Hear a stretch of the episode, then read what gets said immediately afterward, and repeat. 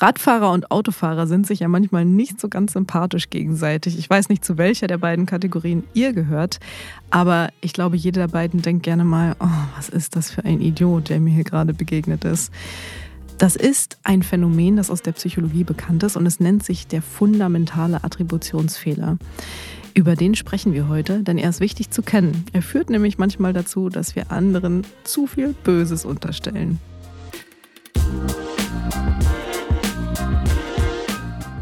Dieser Podcast wird präsentiert von Spendesk, ausgezeichnet zum besten Fintech-Arbeitgeber Europas.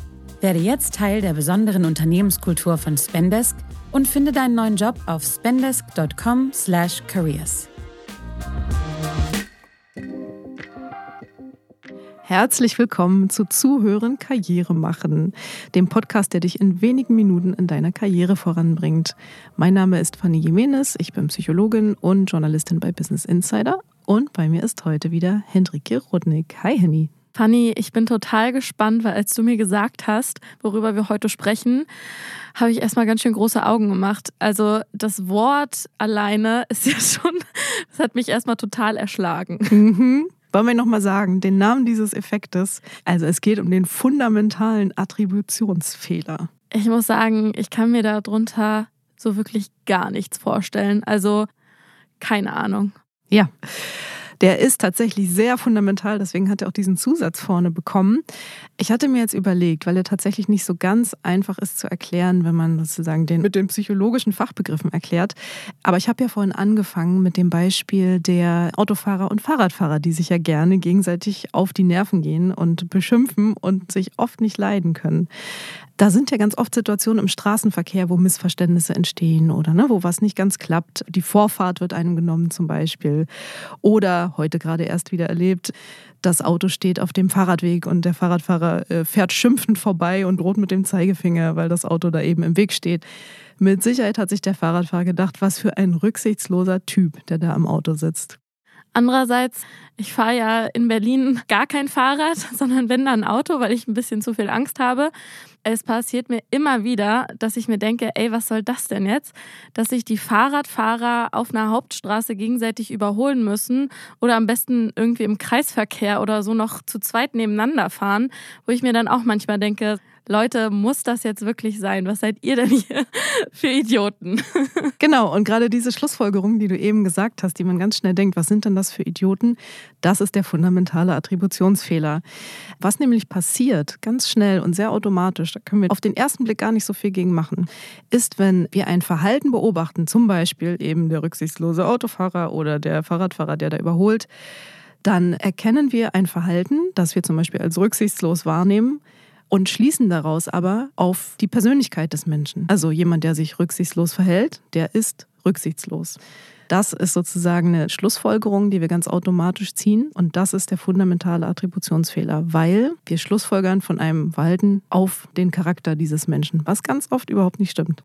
Ein Beispiel wäre jetzt, ich habe gestern vergessen, meine Kaffeetasse vom Schreibtisch wegzuräumen und du siehst das und du denkst so, ach Mann, was hat Henny denn hier schon wieder für eine Unordentlichkeit hinterlassen? Und dann gibst du mir quasi das Attribut, ich denke mal, das kommt dann auch daher, richtig? Mhm, richtig. Dass du mir dann das Attribut, Henny ist unordentlich oder Henny ist ein Messi, nur weil ich quasi einmal was vergessen habe wegzuräumen. Ja, wahrscheinlich zum wiederholten Male. was? ja, aber tatsächlich ist es genau so. Also wir beobachten etwas, ziehen da draußen Schluss und wir ziehen diesen Schluss auf die Persönlichkeit des anderen, ne? wenn es um andere Menschen geht. Wenn ich dich jetzt frage, Henny, warum steht denn die Kaffeetasse da noch? Was sagst du dann? Dann sage ich, das war jetzt eine totale Ausnahme. Ich hatte gestern einfach so viel Stress und dann musste ich noch zu einem wichtigen Termin und deswegen habe ich sie jetzt einmal nicht weggeräumt. Aber aber das passiert mir so gut wie nie. genau. Und wenn man die Fahrradfahrer und die Autofahrer fragen würde, warum genau sie sich dann in dem Moment so verhalten haben, ne, dann würde der Autofahrer, der auf dem Fahrradweg steht, gesagt haben, ich sehe leider nichts. Ich muss da stehen, sonst sehe ich den Fahrradfahrer einfach nicht, weil das hier so eine Kurve ist. Das kann der Fahrradfahrer nicht wissen. Und deswegen zieht er eine falsche Schlussfolgerung. Und das, was du eben beschrieben hast, ist super interessant, weil wenn es um uns selbst geht, dann beziehen wir die Situation und der Kontext, in dem das alles so passiert, was wir tun, viel mehr mit ein. Also wenn uns selber ein Missgeschick passiert, tendieren wir dazu zu sagen, ja, das passiert mir sonst nie, das war jetzt, weil ich war in Eile und der Bus kam zu spät und keine Ahnung. Wenn das aber jemand anders passiert, der dann eben zum Beispiel zu spät kommt, dann haben wir die Tendenz zu überschätzen, wie sehr seine Persönlichkeit dafür verantwortlich ist. Der Vorteil bei unserem Podcast und vor allem, dass du ja unsere Moderatorin bist, ist ja, dass du Psychologin bist und dass du ja deinen Doktor in Psychologie hast. Deswegen ist eine meiner Lieblingsfragen, die ja immer wieder in unserem Podcast vorkommen, wie hat man das dann rausgefunden, beziehungsweise was für Studien und was für Forschung gibt es denn dazu? Ja, da würde ich tatsächlich dieses Mal, Henny, auch wenn du die Frage sehr magst, nicht ganz so viel erzählen, weil es ist ein unglaublicher Fundus an Studien, den es dazu gibt. Also wenn euch das interessiert, googelt da mal. Es gibt unfassbar viel dazu. Es ist ein extrem gut belegtes Phänomen in der Psychologie. Seit Ende der 60er, Anfang der 70er Jahre erforscht man das sehr, sehr ausführlich, weil es so wichtig ist. Und warum ist das so wichtig? Weil es uns etwas darüber erzählt, warum ganz oft Sachen total schief gehen. Also es gibt zum Beispiel Studien, die zeigen, dass sich glückliche Paare und unglückliche Paare vor allen Dingen darin unterscheiden, wie sie attribuieren. Also welche welche Erklärung sie für das Verhalten ihres Partners finden. Das heißt, die glücklichen Paare, da sind alle Dinge, die mein Partner mir Gutes tut, Sachen, die schön sind, die führe ich auf die Persönlichkeit meines Partners zurück. Und Sachen, die schief laufen, der hat was vergessen, da liegen die Socken wieder rum. Da erklären wir es mehr mit den Umständen. Mhm. Und dadurch haben wir natürlich ein sehr positives Bild des Partners. Und in unglücklichen Paaren ist es genau andersrum. Okay, nun sind wir aber ja ein Karriere-Podcast. Also es kommt relativ selten vor, dass meine Kollegen ihre Socken im Büro rumliegen lassen. Wie kann ich denn diesen Attributionsfehler, oh Gott, das ist aber auch ein Zungenbrecher, wie kann ich denn dieses Phänomen jetzt in meiner Karriere ähm, anwenden, beziehungsweise Warum ist der so wichtig? Warum besprechen wir den heute? Mhm. Du hattest ja das Beispiel mit der Kaffeetasse schon, die Tasse, die im Büro steht und wo sich jemand drüber ärgert. Das ist ja noch ein relativ harmloses Beispiel. Wir haben ja ganz oft in Beziehungen und damit auch im Job und am Arbeitsplatz verstehen wir nicht genau, warum andere Menschen so handeln, wie sie handeln. Das müssen wir aber oder wir wollen es und müssen es verstehen. Und zwar deswegen, weil wir wissen wollen, wie wird sich derjenige in Zukunft verhalten. Also der fundamentale Attributionsfehler entsteht in dem Beispiel mit der Kaffeetasse, weil ich wissen will, steht da morgen wieder eine und übermorgen wieder eine, wenn Henny da weiter arbeitet und da sitzt. Und dadurch, dass wir die Situation nicht so gut beobachten können, aber dich natürlich mit deiner Kaffeetasse, dadurch fällt uns das so leicht, das auf deine Persönlichkeit zu schieben. Das gibt mir, wenn ich dich beobachte dabei, aber die Sicherheit, dass ich das Gefühl habe, ich kann dich ungefähr einschätzen.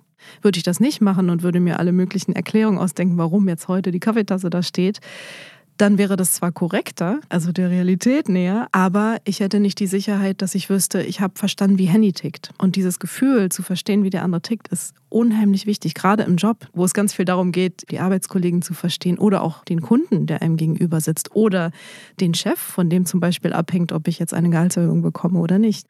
Okay, dann habe ich jetzt gerade überlegt, zum Beispiel beim Thema Beförderung, ja? Mhm. Bleiben wir mal bei der Kaffeetasse. Mein Chef sieht die ganze Zeit, Henny hat ihre Kaffeetasse dastehen, die bringt das einfach nicht zur Spülmaschine.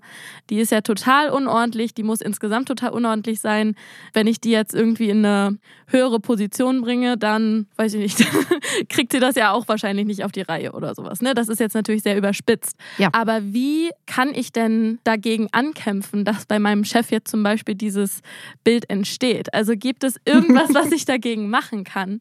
Es gibt sehr begrenzt etwas, was du machen kannst. Zum einen gibt es natürlich Verhaltensweisen, die für Karriereentscheidungen sehr viel wichtiger sind als andere. Ich vermute mal, die Kaffeetasse wird deinen Chef gar nicht so sehr interessieren, weil er läuft durchs Büro, da stehen überall Kaffeetassen. Das ist eher so ein Ding, wenn jemand auch deinen Schreibtisch mitbenutzen möchte, zum Beispiel, dann stört denjenigen das. Ne? Aber für deinen Chef sind natürlich ganz bestimmte Eigenschaften wichtig, auf die er sich verlassen können muss, wenn er dich zum Beispiel befördern möchte oder zu einem wichtigen Kunden schicken möchte. Und das sind in der Regel Eigenschaften, wo wir auch ein Gespür dafür haben, dass die zählen. Zum Beispiel Zuverlässigkeit, halte ich die Deadlines ein, die ich angegeben habe, oder gebe ich eine Vorwarnung, wenn das nicht klappt. Pünktlichkeit, extrem wichtig und glaube ich oft ein bisschen unterschätzt, wie wichtig Pünktlichkeit ist. Mag auch ein deutsches Phänomen sein, aber hier ist es auf jeden Fall immer noch so. Pünktlichkeit ist, äh, ist für viele ein extremer Indikator dafür, wie zuverlässig, wie glaubwürdig, wie vertrauenswürdig ist ein Mensch alle Eigenschaften, die wichtig sind, um ein Projekt erfolgreich abzuschließen, tatsächlich. Da würde ich versuchen, verlässlich zu sein. Und kleiner Trick, wir hatten es auch schon bei ein paar anderen Effekten, früheren Effekten. Ganz oft ist es ja so bei diesen automatischen Gedanken, die diesen Effekten zugrunde liegen, auch beim fundamentalen Attributionsfehler ist es so, die wirken stärker, wenn wir müde sind, abgelenkt sind, unkonzentriert sind. Das heißt, da kann man selber ein bisschen aufpassen, wenn einem das passiert, dass man nochmal hinter diesen ersten Reflex zu sagen, oh, was für ein Idiot, jetzt hat er wieder hier seine Tasse stehen lassen oder jetzt ist er wieder zu spät gekommen, noch einen zweiten Gedankenschritt dahinter zu stellen, nämlich zu sagen, okay, stimmt das wirklich? Also stand da wirklich gestern auch schon eine Tasse? Kommt er jetzt wirklich schon zum wiederholten Male zu spät? Und natürlich bei deinem Chef, ja, da kann man es nicht so richtig steuern, aber man kann vielleicht dann äh, ein ganz wichtiges Gespräch verlegen oder, oder Sachen erstmal nicht ansprechen, wenn man merkt, das Gegenüber hat gar, gar keine Kapazität dafür im Moment. Nun bin ich ja auch Redakteurin im Karrierebereich und spreche da ja auch immer wieder mit Expertinnen und Experten. Wir schreiben ganz viele Texte dazu. Mir ist gerade noch eingefallen, dass das ja vielleicht auch ein Tipp für unsere Zuhörer ist, vielleicht einfach mal mit der direkten Führungskraft oder mit Kolleginnen und Kollegen abzusprechen, was ist denn für euch wichtig. Also zum Beispiel gibt es vielleicht auch Leute, die sagen, du, mir ist egal, ob du um neun oder um zehn anfängst. Hauptsache am Ende des Tages habe ich das und das da. Oder mir ist wichtig, dass wir regelmäßig kommunizieren und ob wir jetzt im Homeoffice über Slack oder Teams oder über Mail kommunizieren oder nicht. Aber mir ist das wichtig, während andere zum Beispiel auf ganz andere Sachen Wert legen. Also das wäre vielleicht mein Tipp dass ihr mit den Menschen, mit denen ihr zusammenarbeitet, absprecht, worauf sie Wert legen. Und dann könnt ihr ja viel, viel mehr auch und viel besser einschätzen und darauf achten, was für einen Eindruck ihr macht. Super wichtiger Hinweis, Henny. Grundsätzlich Fragen stellen hilft im Job wie im, überhaupt im Leben ja sehr oft, um zu verstehen, was genau ist dem anderen wichtig, was bringt ihn in Rage zum Beispiel und vielleicht auch, wie geht es ihm. Es gibt ja nicht umsonst den Smalltalk am Anfang von einem Gespräch mit einem wichtigen Kunden beispielsweise. Der dient natürlich auch dazu auszuloten, wie, wie geht's denn dem heute? Ist der müde, abgelenkt oder kommt er gerade aus dem Urlaub oder sein Sohn war, hat seinen ersten Schultag gehabt? Also in welcher Stimmung erwische ich denjenigen? Weil auch das ist natürlich sehr wichtig. Aber was du gesagt hast, ist, glaube ich, extrem relevant, wenn man wiederholt und sehr oft zusammenarbeitet. Also zu verstehen, was verbindet mein Gegenüber mit einem bestimmten Wort. Ja, auch das Wort Wertschätzung zum Beispiel, das wir sehr gerne verwenden, aber sich da hinzusetzen und zu fragen, was ist denn für dich Wertschätzung? Das ist extrem unterschiedlich und es ist äh, sehr, sehr gut darüber zu sprechen. Vielen Dank, Fanny, für diesen Einblick. Es war heute mal ja, ganz schön harter Tobak, würde ich sagen. Fundamental war es. Das war fundamental. Ich hoffe, dass euch das beim Zuhören genauso viel weitergeholfen hat wie mir. Und ich werde jetzt erstmal meine Kaffeetasse vom Schreibtisch wegräumen. Das wollte ich dir sowieso sagen, Henny. Die steht da nämlich schon seit gestern. Nein, Spaß. Also, wir freuen uns, dass ihr wieder zugehört habt. Wenn ihr Themenideen habt, schreibt uns sehr gerne an podcast.businessinsider.de. Und wenn ihr uns eine Bewertung da lasst, freuen wir uns auch sehr. Bis zum nächsten Mal. Tschüss.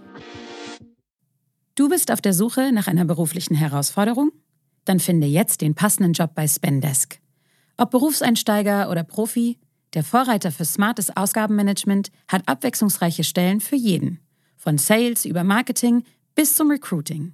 Als Spendesker profitierst du von einer offenen Unternehmenskultur, die Flexibilität großschreibt. Werde jetzt Teil eines motivierten Teams, das dich in deiner Entwicklung voranbringt. Mehr Infos gibt's unter spendesk.com/careers und in den Show Notes.